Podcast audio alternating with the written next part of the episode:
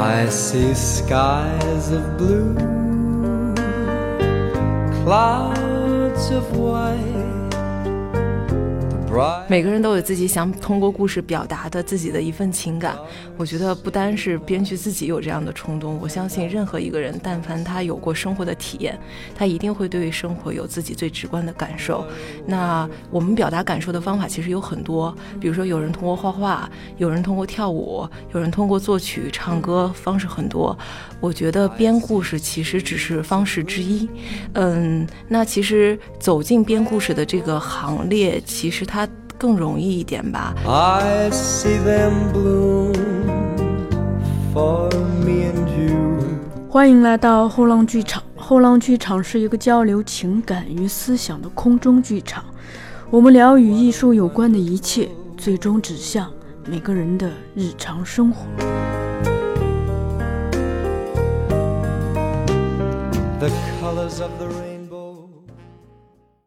大家好，在正式开始节目之前，我先来扯个闲篇儿，算是一个引子。九月三号的中午，我是在后浪剧场的听友一群中看到了人艺青年演员、导演班赞去世的消息。当时我得到这个消息很意外，嗯，而且死亡突如其来的降临，也是我这几年一个深有感触的事情。与此同时呢，我在当天去看了医生，也和医生聊了一会儿天儿，主要是想问他一下他平时会诊时的一个观察和发现，比如说不同职业的人常见的职业病都是哪些呀？医生就告诉我，在他经手的案例中，首先会发现很多原本经常是老年人得的病，现在会提前的降临到年轻人的身上，甚至很多年轻人仅仅是二十出头。然后呢，呃，再说职业病这一块儿，他就提到，比如说，呃，做老师的会经常因为生气。比较多，而导致乳腺增生和这个甲状腺的问题，而很多比较福利好的这种单位，呃，员工比较容易得的病是三高方面的病，而像我们编辑这样经常伏案的人，最容易得的病百分之九十一定是脊椎的问题。然后综合病因呢，大多不出三个范畴。一个是饮食，另一个是作息，还有一个是情绪。呃，接下来我正好就是关于这三点也简单的想聊一下。呃，关于饮食和作息呢，我想举一个正面的例子。我有一个室友，嗯，他平时作息非常规律，晚上十点入睡，早上六点起床，起床后一一般会做一些瑜伽类的活动，然后还会为自己做一个早餐和午餐。带来公司吃，晚上下班呢，他会提前下个一两站地铁，步行到家里头，然后回家呢，则是为自己做一个晚餐，再做一些简单的运动，呃，之后的时间就留给自己，呃，观影、阅读，或者是去学一门新的乐器，学一种新的语言，非常的健康。我经常在厨房里看到他买的非常新鲜的应季的水果和蔬菜，也有各式各样的这个粗粮和牛奶、肉类、蛋类，而且他很慎重的在控制油和盐的摄入。这种日复一日的作息和饮食，可以让人进入一种非常朴素而平静的状态。每天早上都是清清爽爽的去上班，因为作为做完瑜伽再去冲个澡，那个。精神面貌很好，然后回家以后又特安静，可以保持一个健康的身体和一份内心的安宁。嗯，对于这一点，大概是我们抵抗这个多变的、充满了危险与不确定性的世界的一个很好的方式吧。我也想不到，我们还有什么样的方式来应对这种外在环境的。巨大的变化以及天灾人祸的不时的光临，呃，与此同时，受他的影响，我的生活也改变了很多。而我非常深切的知道，这样自律的生活方式，在北京这样节奏快的大城市有多难。回想当初我刚来北京的时候，就餐馆和外卖的油腻，以及身边人作息的紊乱，是北京给我的最大冲击之一。而且，就那个时候，让我就。都有一种想逃离、想回老家的冲动，而关于情绪这方面，也是我近四五年来非常关注的问题。比如说，日常的生活和工作中，我们经常需要处理诸多繁琐的事物和难缠的人际，恨不能日理万机、飞速运转、不吃不睡。因为像我们这个很多同事，经常是快下班的时候才发现，早上来了接了一杯水。根本一口也没喝，还有更惨的是，晚上下班走的时候，发现昨天剩下的那那半杯茶还没倒。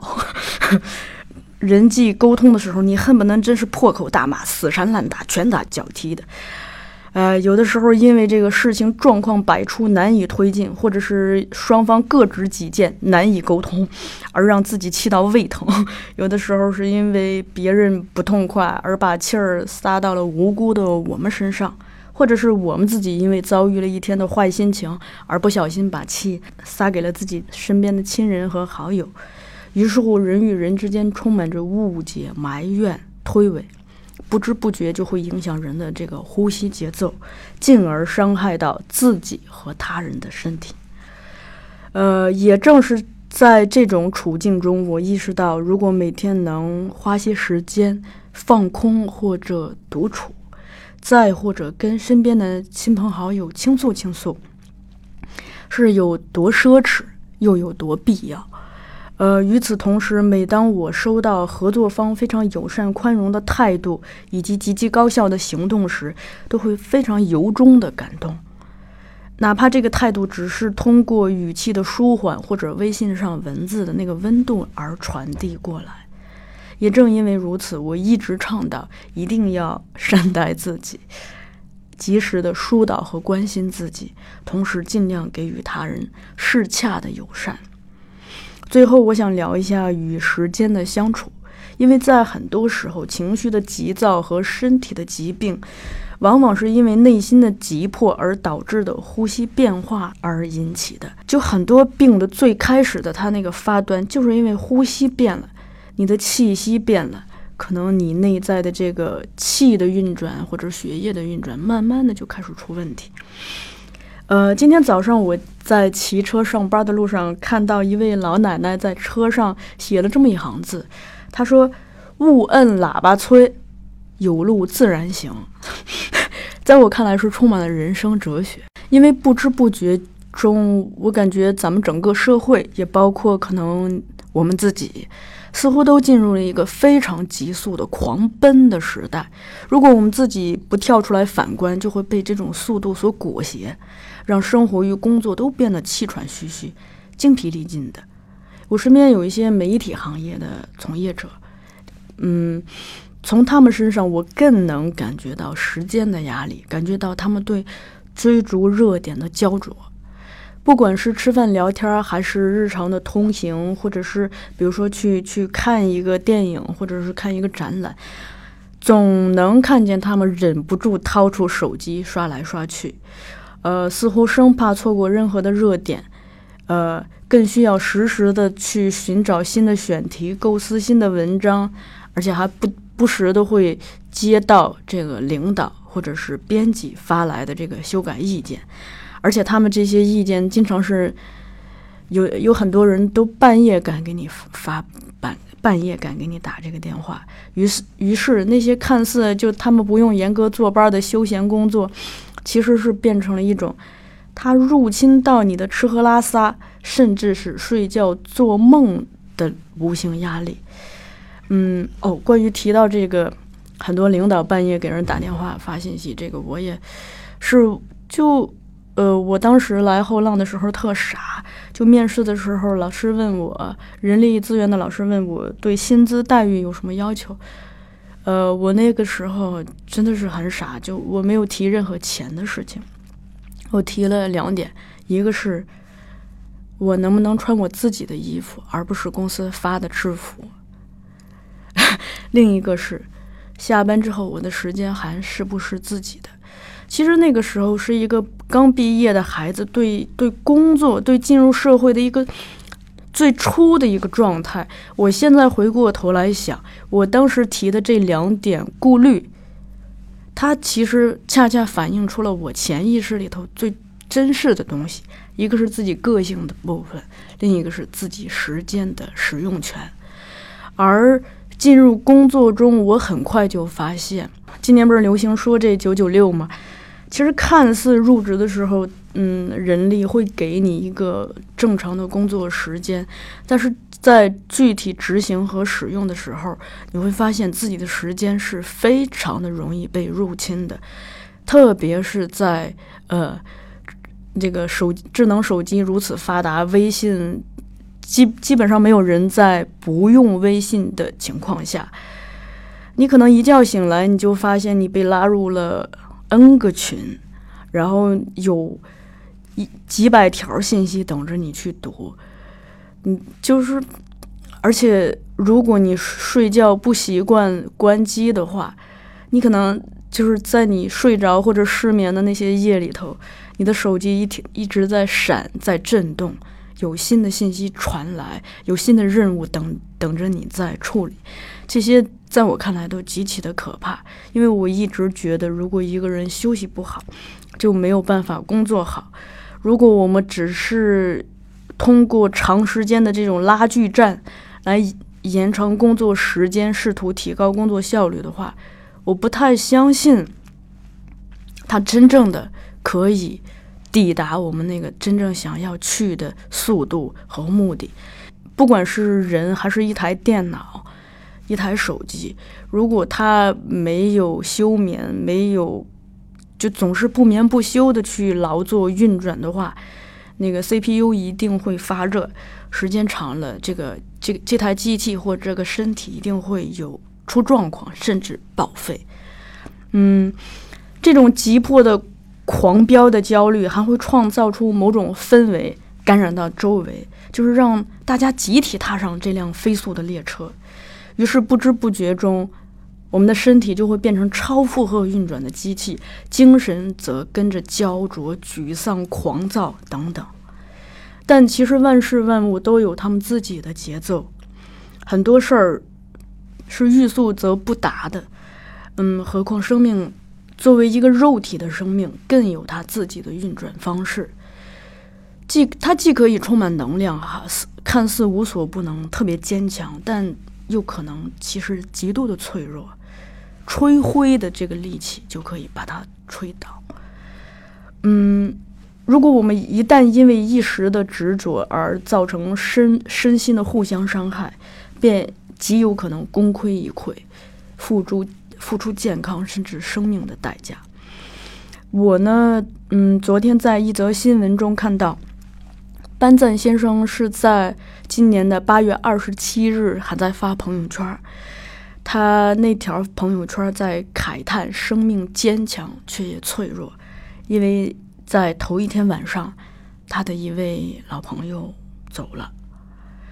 就是这两个事儿很唏嘘，让你说来，你想想，他自己去世发生在九月三号，而他发这条朋友圈是八月二十七号，其实没几天。然后，就这个事情其实非常的触动我。呃，包括昨天李浩老师也有发来这个消息来跟我讨论这些。嗯，最近几年呢，就因为我意识到了死亡降临是太突然、太轻易的一件事情，所以会更加的害怕病痛和死亡。呃，这种害怕有的时候也会让我就是想很多，而这种害怕本身，同时也会让我更加珍视生命本身。包括我自己的生命，也包括身边人的生命，所以我常常在想，表达对生命的尊重和对死亡的敬畏的方式之一，或许就是好好的活着，也帮助身边的人好好的活着。而这种向死而生的生活态度，其实是我从李浩老师身上学到的。嗯，他让我从盲目的盲从中跳出来，去找到自己的生活节奏，调整好自己的生活方式，然后去做自己喜欢的，并且自己认为真正有意义的事情。这样或许可以，会或许可以让这个不确定的生命。不确定长度的生命就没那么遗憾，到走的时候，或许更接近生命的本质和真相。嗯，好了，这个闲篇就扯到这儿，接下来就进入正题了。这期节目其实是一期这个聊编剧的节目，呃，嘉宾是来自北京电影学院的韩佳彤老师，呃，所以大家对编剧感兴趣的。呃，听众可以接接着往下听。然后我们最近同时也出了三部比较有名的剧作书，欢迎大家关注。一本叫《韩剧如何讲故事》，呃，另一本是他的姊妹篇叫《韩综如何讲故事》，还有一本是小津安二郎的御用编剧野田高武先生的剧本结构论。好，大家好，欢迎来到后浪剧场，我是小树。呃，常听我们节目的听众都知道，我们公司除了这表演课，还有很多其他的课，比如编剧课、导演课、摄影课、纪录片课等等等等。在其中这编剧课上呢，有一位老师是特别的受欢迎，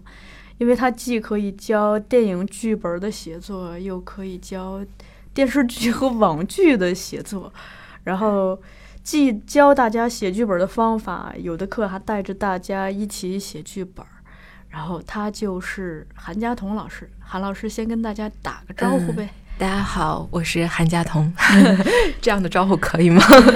对，韩老师其实这个年纪跟我差不多，但是呢，我一直是非常尊重，所以老老喜欢用您。嗯，没有，小树老师，呃，我也用您。哎，韩老师专业是挺扎实的。我是零六年本科，中央戏剧学院读了四年，大概是在二零一零年的时候，不是大概啊，就是确实是在 二零一零年的时候毕业，然后来电影学院文学系读的研究生。我很早就观察到，就从我刚开始来北京的时候，就观察到，呃，其实身边有很多人，比如说。假如这个人是属于那种热爱生活而且比较用心的人，大多会有一些表达的冲动。那对于他们来说，比如说写小说或者写剧本，就是一个很好的出口。又因为这个，呃，剧本的话，比如说你拍出来，就可真是。如果一旦上了院线，或者哪怕上个 CCTV 六呢，就全国人民可以看到，所以很多人就会选择写剧本。嗯，而且如果一个人想进入电影行业，我们普遍意义上认为从编剧这行入手，好像就是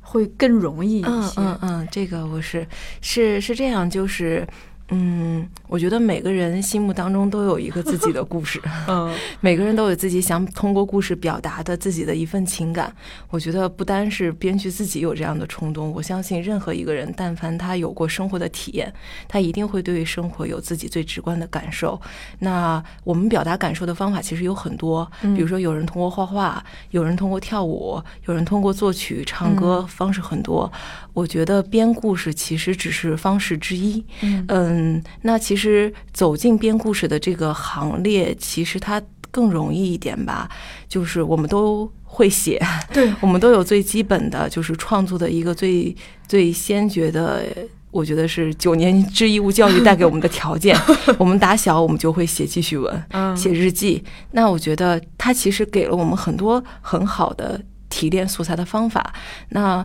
编故事其实跟叙事写记叙文跟那个写日记的叙事，它其实还是不同。那它在这个过程当中可能会更加的增加一些关于戏剧性的提炼和戏剧性的编排。所以这就是为什么很多来上这个课的学员会觉得。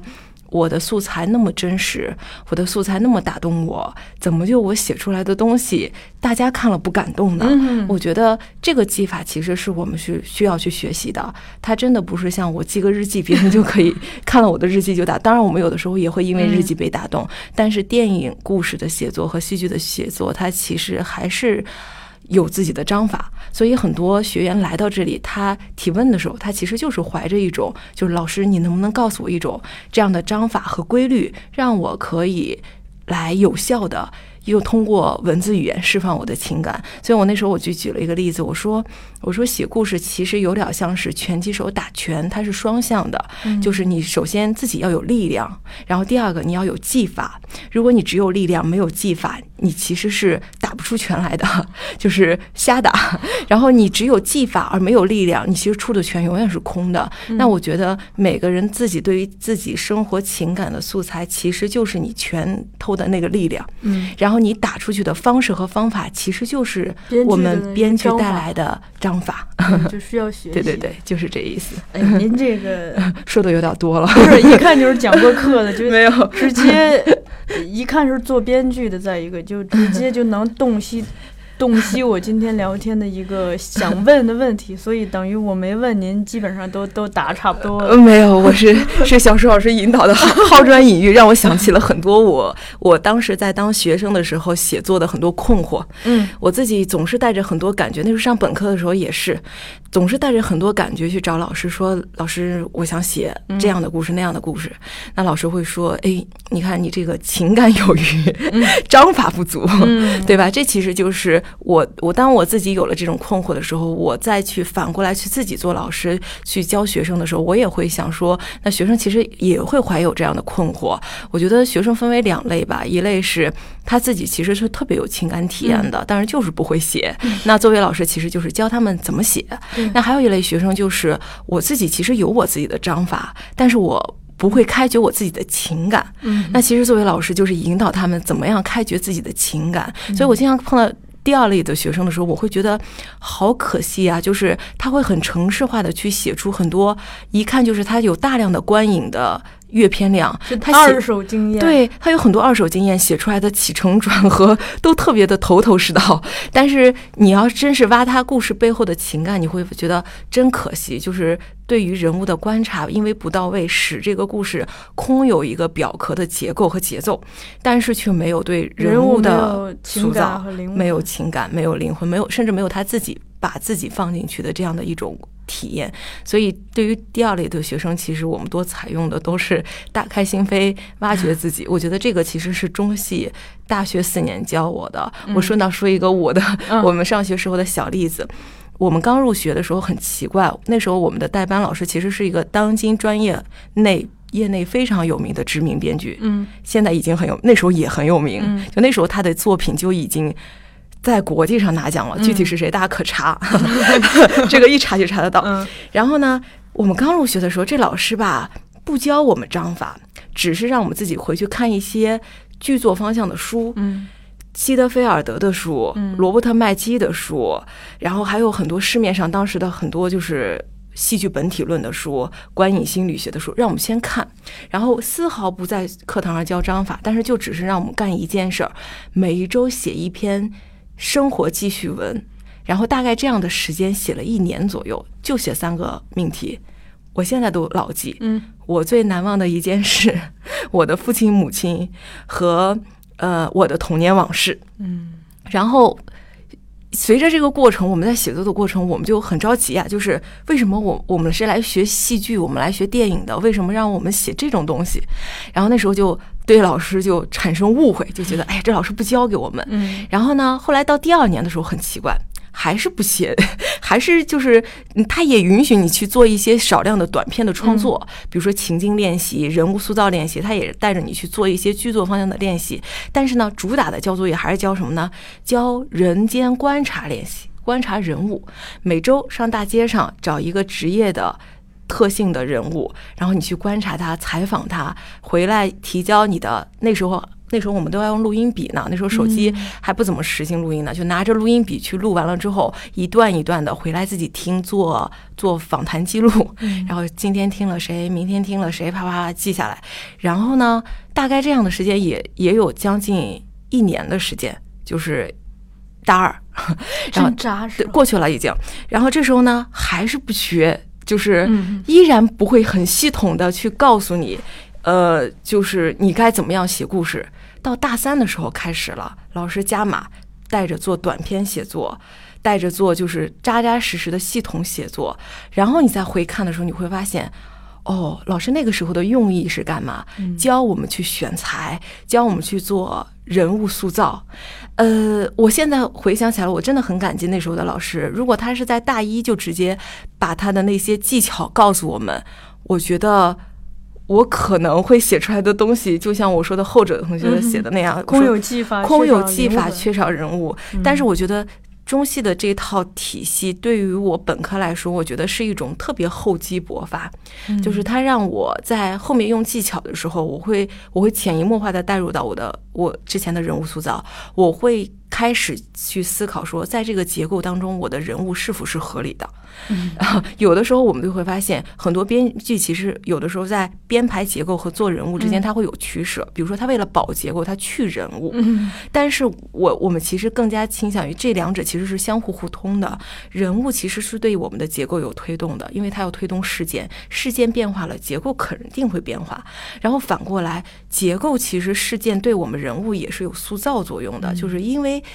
举比如说举个例子。咱俩在聊天，嗯可能什么事儿都没发生，咱俩之间的了解可能仅限于一级。但是因为现在隔壁着火了，出了一件事儿，接下来小树老师拼命的救我，让我对他产生了就是我们的情感更加加深了一层。我觉得他可以跟我肝胆相照，这其实就是事件对人物的塑造。但是也因为小树救了小树老师救了我这件事，这几个举动，他使得我们说火灭了，事件又。进行了展开，我觉得这其实就是人物和事件的关系。我们很多编剧其实，在前期创作的时候，就是为了技巧而技巧，保结构、保节奏，啪啪啪的去捋大事件。我觉得这些不是说没用，这些其实是要建立在人物搭建的基础之上去用，就是一定是先有了人物，人物去延伸出来所有的人物情感。所以我现在回想起来，我觉得就是。前期对人物的，就是我们那时候所有的这些练习，其实都是非常有用的。然后我来到电影学院读研究生的时候，我看到的一个，就电影学院其实是给了我开出了另外的一扇窗户。我们在中学中戏教学的时候，学习的时候，我们发现每个老师他的体系其实都是围绕着我们的嗯。一个一个方向去走，就是大家非常明确，你到大四的时候要给出一个什么样的东西来，就是所有的老师可能他的课程都会配合这个去做。但来到电影学院，你会发现百花齐放，每个老师他的艺术观点都不同，然后给我带来的启发也都不一样。我觉得这两个学校特别好，他们各自有各自的特点和特色，就是使我在这七年的学习当中，我觉得真的收获很多。而这些收获，当我后来再去做老师的时候，我其实也是想本着一个观点吧，就是我一直在做一种融合，就是既是想给学生们开更多的窗户，让他们知道说，你看电影的门类有很多。不只有类型电影，对。对，还有文艺片的里面也有很多分支，也有很多流派，嗯。就是会给学生去让他们建议他们去打开自己的眼界，去看更多更多的片子，去知道说哦，原来艺术有有这么多的门类，电影艺术有这么多的门类。那与此同时，也想要跟给他们一些就是最基础的一些、一些剧作体系的搭建，这个其实就是这段时间和。一直以来励志的一件事情吧，但是虽然不知道学生们的感受如何，但是这其实是一直我们在带学生，就是因为咱们这边的班也很多期班了。我那天问了一下这边的老师，他们来说说。剧作班已经从一二年到现在已经七年的时间了，然后后面又有除了剧作班以外，又有长期班，然后创作班，有这么多班。其实，在学生跟学生交流，我我有时候我也会说，其实学生对我的反馈其实丰富了教学体系。有的时候你会发现，可能你的教学体系里面一定会有你自己的一些漏洞，一定会有的。我相信每个老师在讲课的时候，他自己都会有他自己。漏洞的地方一部分。然后在但是在跟学生一起做创作交流的过程当中，其实是彼此互补漏洞的一个界面。嗯，我觉得这个其实是特别好的，就是大家我特别喜欢一句话叫。从实践当中来到实践当中去，就是我们的剧作理论也是这样的。一个一个编剧老师，他其实一定要有创作实践经验，嗯，就是他从实践里面取舍他自己的很多经验，去反哺他的系统，然后再整合系统去运用到实践去教给学生，然后再带着学生去实践。这个过程其实是特别好的一个过程，这也是电影学院带给我的一个 瑰宝吧。我就觉得我的每个我我在电影学院遇到的每个老师，他们都好厉害，就是他们其实我经常说水陆双栖，就是既是教学，站在讲台上，他能告诉你很多理论体系知识。然后出去，他能创作好多优秀的影视作品。我觉得这个其实就是老师们的实践，其实是反哺我们的教学的，使我们更加能了解到说，哦，其实我我一定像我我我是我是觉得，我说有些理论它一定不是就摆在那那里，它就一定是就是怎么说呢，就是不可推翻，嗯，或者是不可逾越。它每套理论底下，它一定是有它自己的。一定是有问题的，嗯，那这些问题靠什么？其实就是靠后来人的实践去丰富。对，那你比如说之前还没有三 D 电影，还没有 VR 电影呢，那这套理论系统什么？就是我们的科技带来了实践，实践将我们带领了一个新的创作领域。我们在创用老一套的传统体系的创作思维去创作，去迎接这种新的挑战的时候，我们自己在丰富自己的体系，丰富自己的实践模式，然后再去反哺我们的理论，然后再把这套新的理论再去传达给学生。这个其实就是。是一个相互互补的作用，我觉得这个过程是特别好的。这其实就是我我好像在夸我的两所院校，对。然后我觉得这两个学校真的是，嗯，我觉得成为他们的学生特别好。嗯，而且其实我觉得，就您刚讲的，在后浪这边代课，嗯，我观察到的生源，它有一个特点，嗯，就是它的这个。丰富性，嗯，它跟考能考上北电或中戏的这帮本本科生或研究生有比较大的不同，在于他们真的是有不同年龄段的，也有不同的生活经验。因为如果说一个人从高考之后直接考上了中戏或北电的话，嗯，大家基本上是二十出头、二十左右的一个青年男女，其实其实生活阅历或者是情感经验。就算再多的还是有限，嗯，但是一个一个在社会上经历过生活的磨砺的人，他可能在出现在这个编剧课堂上，他可能会给您带来不一样的这种冲击吧。包括我看到您的课堂上也会有高中生嘛，是吧？之前，嗯，对，就这些孩子，他们。就是正因为大家这种年龄和阅历的参差不齐，其实反而是，嗯，它造成了跟电影学院或戏剧学院这这波学生不一样的一种质感。嗯，对，嗯，我有一个特别深刻的体验，就是电影学院的。学生，我们的招生其实是很符合国家教育体制的，就是该到什么样的年龄，咱们就去做什么样的事情，所以会很规整，真的是很规整。就是，嗯，对本科生的培养、研究生的培养，我们其实都是在教学体制范围内的。然后这个没得说，这个就是我觉得各类。专业，它的培养，它一定是从有一个大学教学、本科教学、研究生教学一类一类的往上去推。然后我来到后浪，因为我在后浪接触的时间比较早，我记得我最早过来的第一次其实是一一年的时候。哇！然后对，那时候那时候就是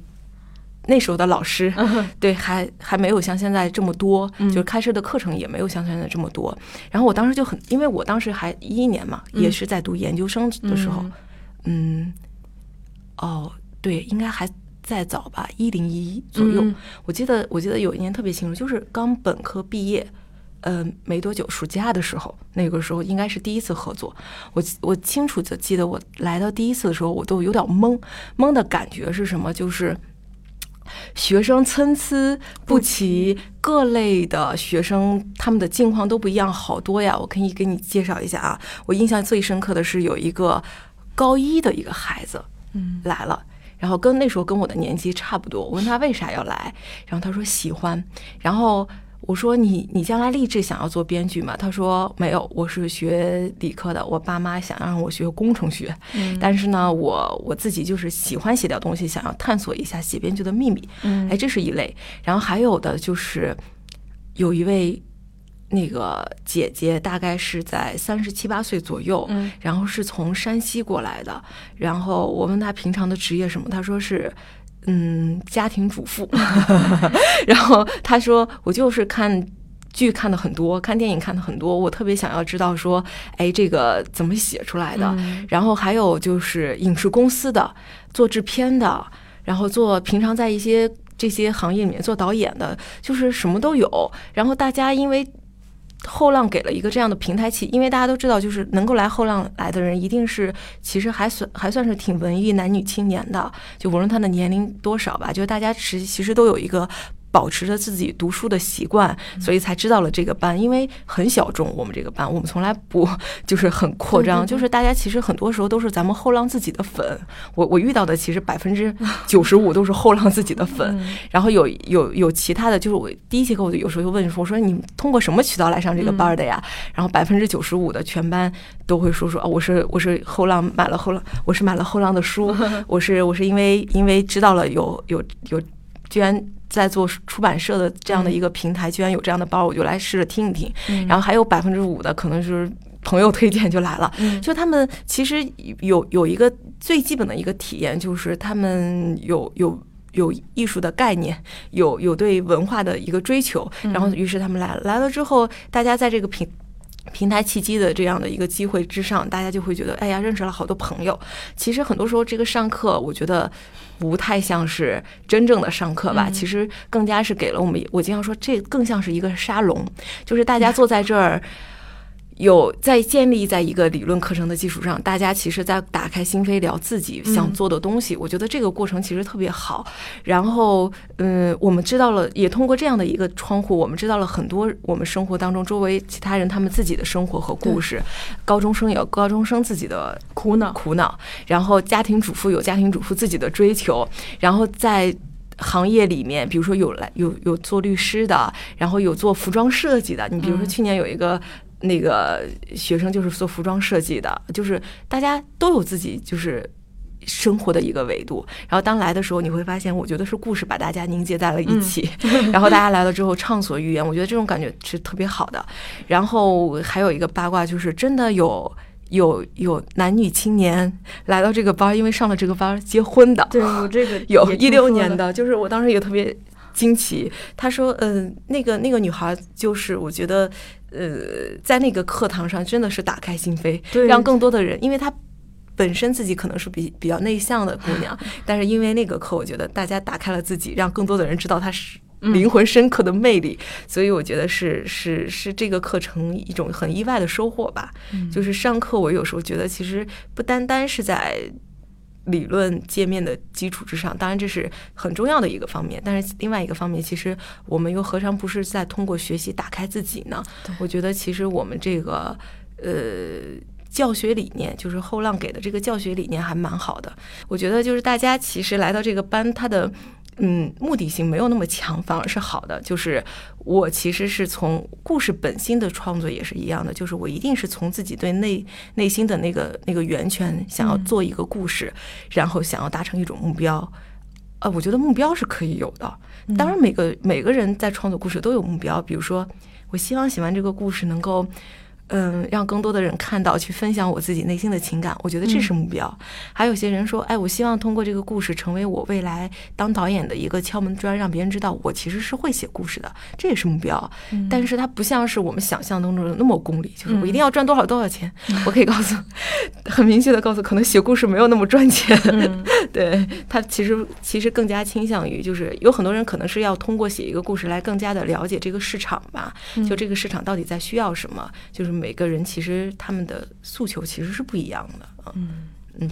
有一就是您最开始嗯谈到这个生活阅历和技术章法的这个事情，嗯。我正好结合自己在上课的时候的一些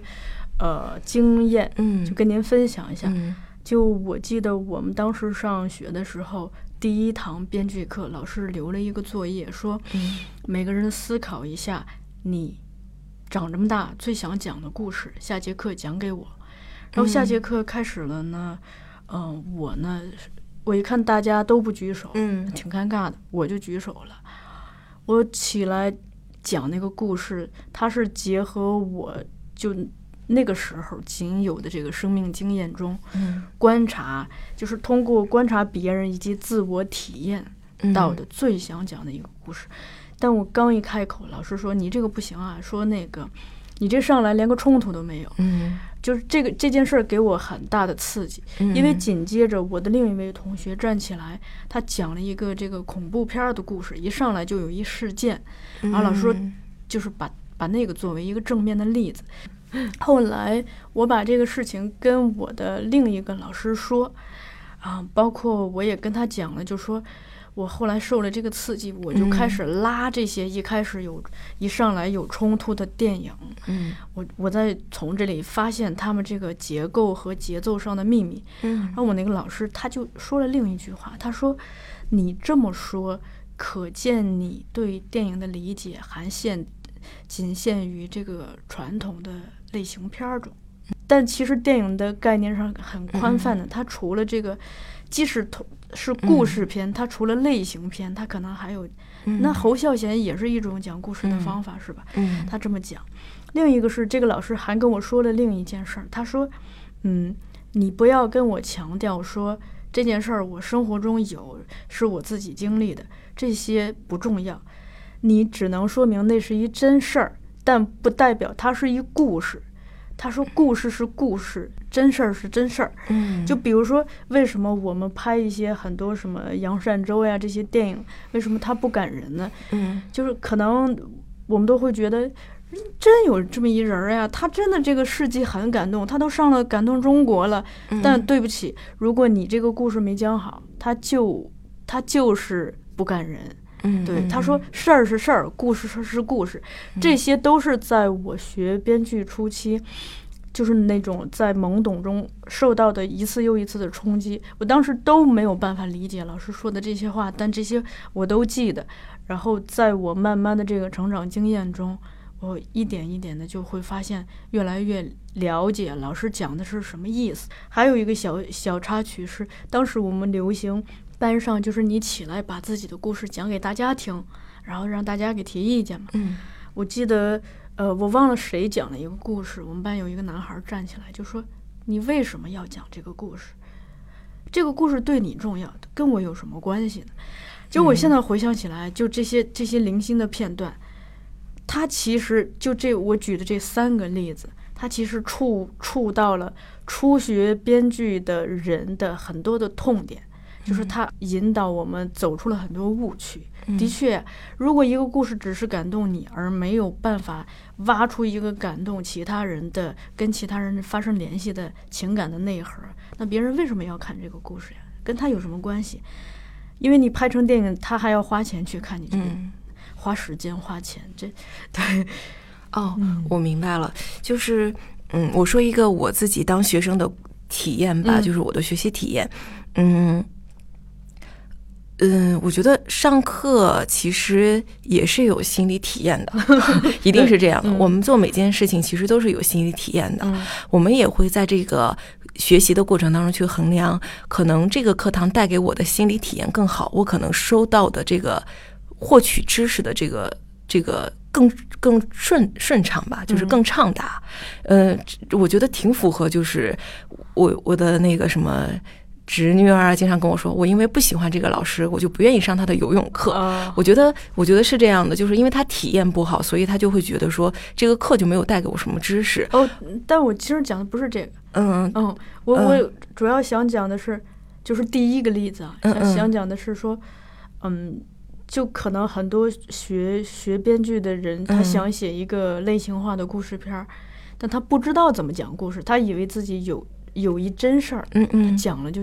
就可以打动观众。啊但实际上讲故事是需要章法的。对我对我我的我的嗯我我是稍微那个绕了一圈啊，就是 咱俩这个 委婉对迂回。对我我知道。嗯，然后我刚才想说的就是，可能从学生的角度，他在进入这个课堂体验的时候，他会觉得，哎，我的体验不是很好，是不是？呃，老师就没没有给到我想要的东西，然后他可能就会跟老师产生一种偏离。但是我们我们换角度思考，其实。呃，我不知道在这样的一个平台，你刚才说了那个老师会不会对这个老师造成什么影响啊？但是我我我从中我会感觉到，我说可能可能因为是老师跟学生之间会会有一些误解吧。嗯，我会觉得那个老师要的其实嗯不是不是故事，应该他要的其实是一个。放在荧幕或者是舞台上能够呈现的最大化的有效情境，所以他可能没有表达清楚他想要的。你比如说，我在上课的时候，我可能我会分得很清楚，我会跟学生说，嗯，请各位讲一下你们要选取的素材故事。这个时候，学生们就会可以娓娓道来啊，他会可以从我三岁开始讲起，我永远不会打断他的原因，是因为我知道这是个素材。我可能第二次在上课的时候，我问的就是，请各位根据你们的素材，把你们可以有效的呈现在荧幕上的、可以最大化的戏剧情境再给我讲一下。那接下来这个要求就是，你开篇。敌友事件，呃，就是我们我们做类型电影吧，就是最基本的戏剧冲突力的东西，我们还是要坚守的。就一上来我们要坚持戏剧冲突，谁跟谁有了冲突？比如说在你素材阶段，可能你的故事。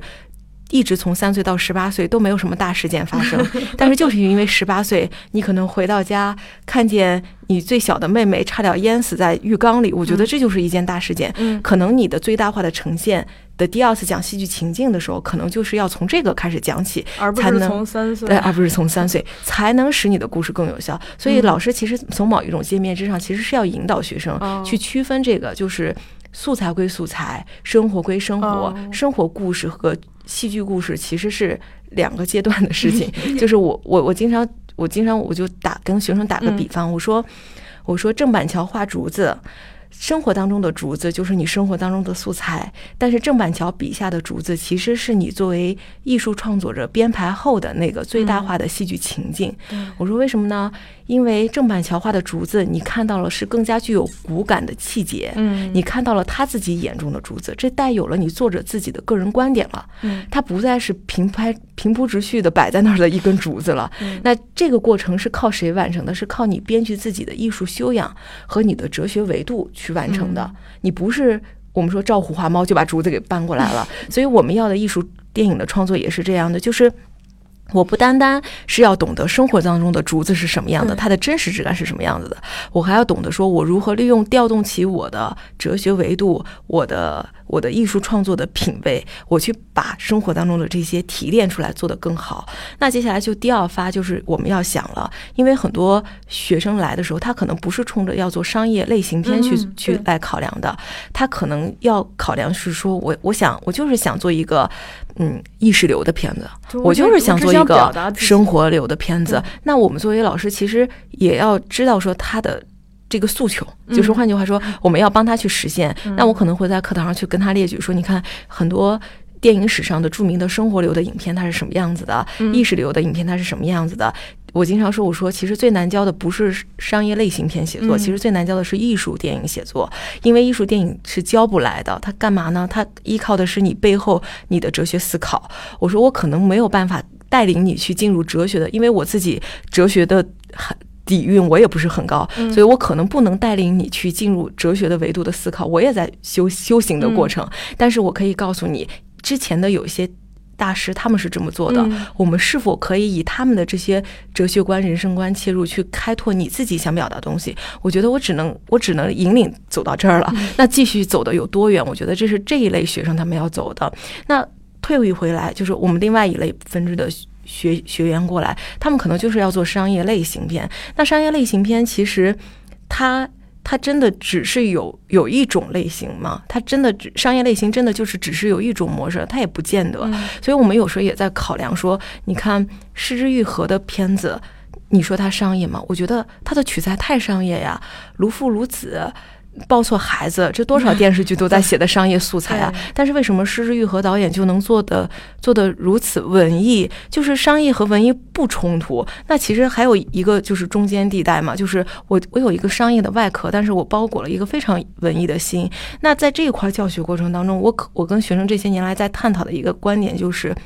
有的时候商业的开口其实会很大，有的时候商业的开口可以处理的更缩口更小一点。我举个例例子，什么叫大和小啊？就比如说我们今天我跟小树老师今天吵架了，小树就好，嗯，然后我进来之后，我就啪把我的杯子一放，然后我就指着你开始骂。我觉得这叫开口大的处理，因为很多商业类型片它的视觉冲击力，它需要你。我们说得有巨大的时间，比如说这个吵架不单单是在教室里吵，可能是我追着你，我追了你三条胡同口，那这个吵它很商业类型，嗯，这就是开口的大。很多商业类型片其实都是走这开口开口大的这种方向去做。那施之玉和导演的片子，我觉得他其实是有自己的商业性的，要不然不会有那么多就是人会去有那么多的追求者铁粉会去看。那另外一个。他足够文艺啊，就是他的开口他小呀，他处理戏剧冲突的方，你能说施之玉和电老导演的电影作品没有戏剧冲突吗？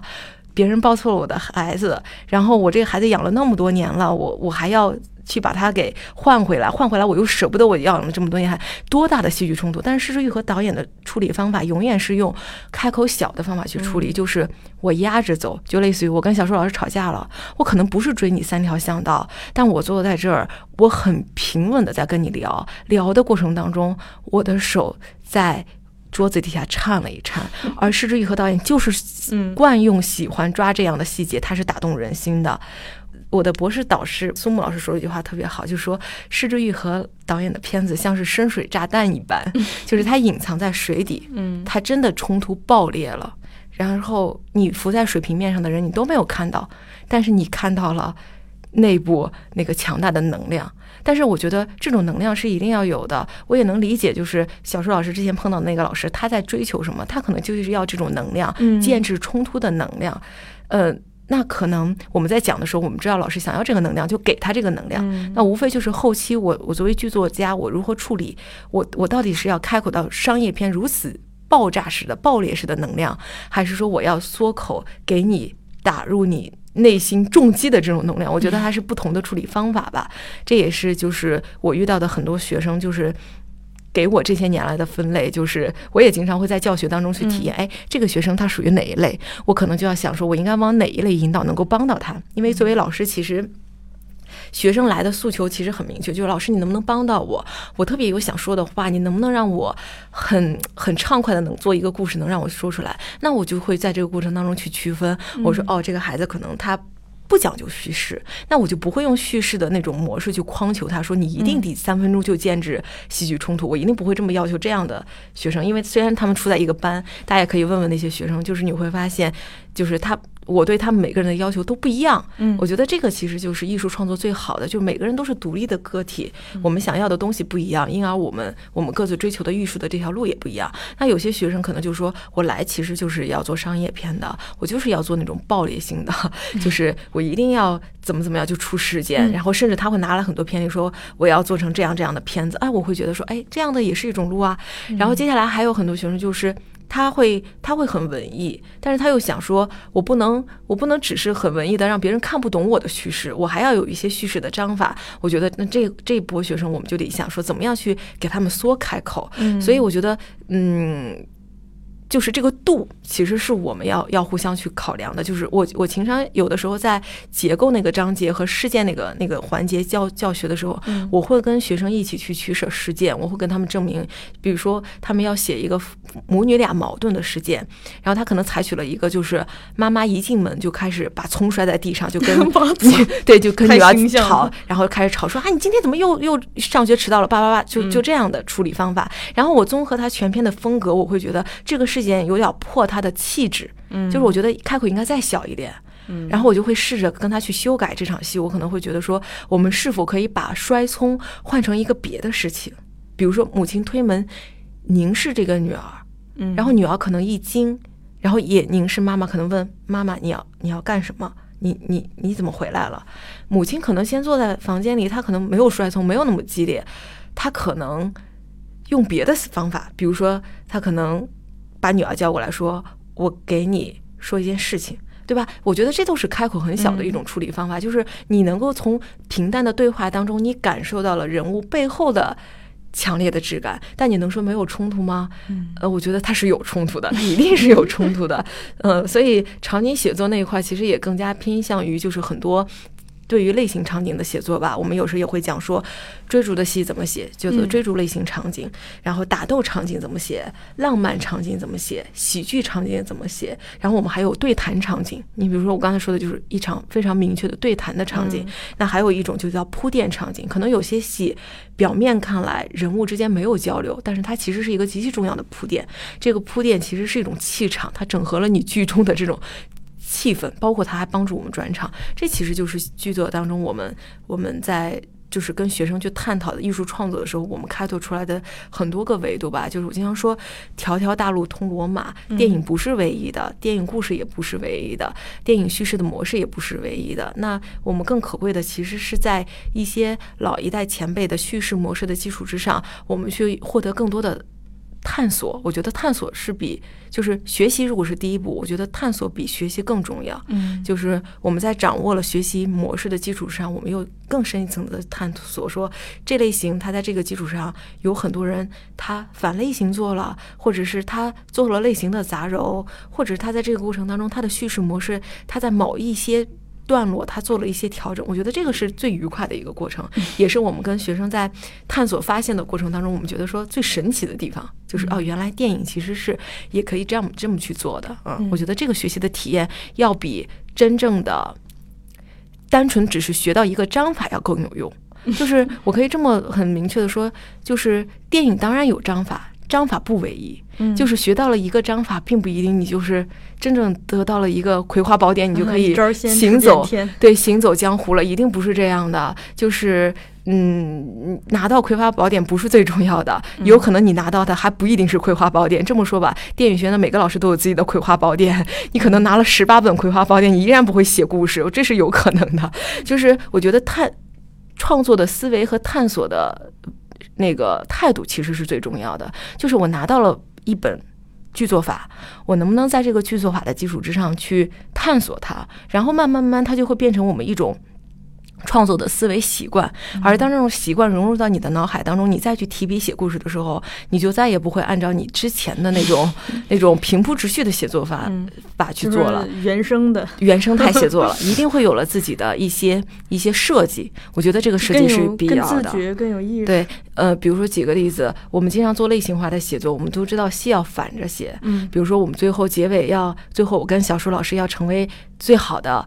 那个朋友，那我一上来肯定这戏就得反着写。一上来我得特瞧不上小舒老师，小舒老师特瞧不上我。但但是咱俩共同经历了很多事件共事之后，我们最后从分歧达成和解，然后可能历经生死，我们最后合成。这很多电影的人物关系其实都是这么做的。可能在学在没有学章法之前，你可能没有这样的思维。但是在探索了很多。同类型影片的人物关系做治愈系的片子这么写之后，你自然而然就会带一个思维。你在下笔的时候就一定不是一上来就是小舒老师我好爱你啊，到结尾的时候依然也是小舒老师我好爱你啊。那 那一定不会再写这样的原生态了。嗯，我觉得这其实也是就是学习的这个体验，其实回到体验，学习的体验其实比学习的。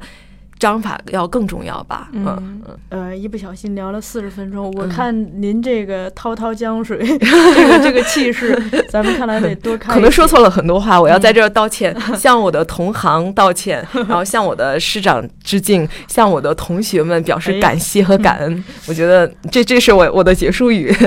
就是有说的什么不对的，请大家指正。一定我说的话里面是有不对的，一定是这样的。就是每个人的话语体系当中一定会有漏洞，希望大家多包涵。咱们接下来可以再聊，我我对两个话题比较感兴趣，一个就是您在开始铺的这个章法这个事儿，嗯，可可以再深聊一点点；另一个是您提到的这个灵魂这个事情，嗯，也可以深聊一点点。表达对这一期呢，就是先聊到这里，然后给大家卖一关子哈，大家可以持续关注。另外呢，大家如果对韩老师的课程感兴趣的话。啊，韩老师是在国庆的国庆七天乐哈，你是在推销 是吗？对对，这个十月一号到十月七号会在咱们这边有一个 类型电影的写作课，然后感兴趣的人可以关注“编剧圈”这个公众号。好的，咱们这期就到这儿，欢迎大家拍砖。